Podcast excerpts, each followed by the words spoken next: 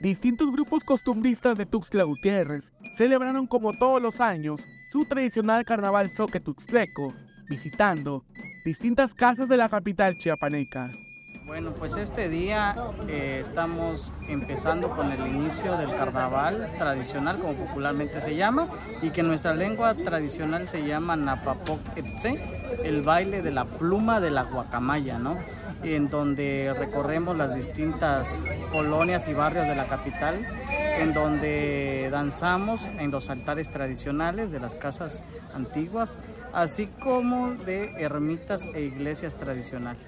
El Napapoquetse tiene lugar en los días previos al miércoles de ceniza, en donde las y los costumbristas de Tuxtla Gutiérrez recorren las calles de la ciudad y llevan este baile a los hogares que reciben a los contingentes.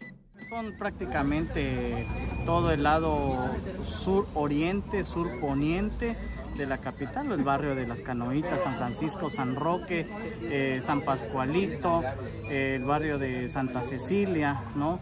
Eh, en el caso del día de hoy. Me organizo junto con otras personas para visitar primero a los maestros músicos y posteriormente donde se va a servir la, la comida tradicional, que es donde se separa un poquito más tiempo la danza para poder este, comer nuestros alimentos. Estos danzantes visten indumentaria tradicional que es muy característica en este tipo de celebraciones de los oques de Tuxtla, quienes danzan al ritmo del tambor y carrizo. Los personajes pues son, son tres, ¿no?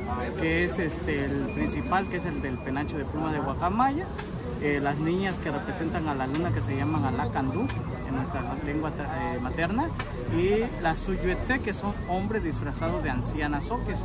Por ello ellas conservan todavía la vestimenta legítima de nuestras abuelas eh, soques, ¿no?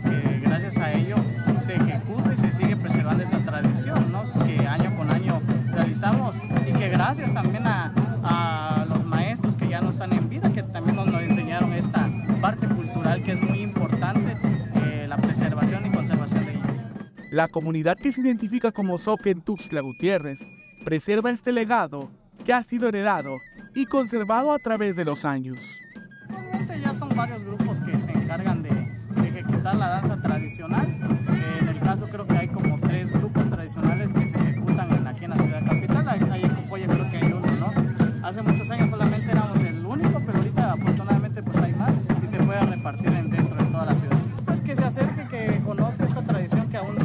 latente en nuestra capital del estado de Chiapas.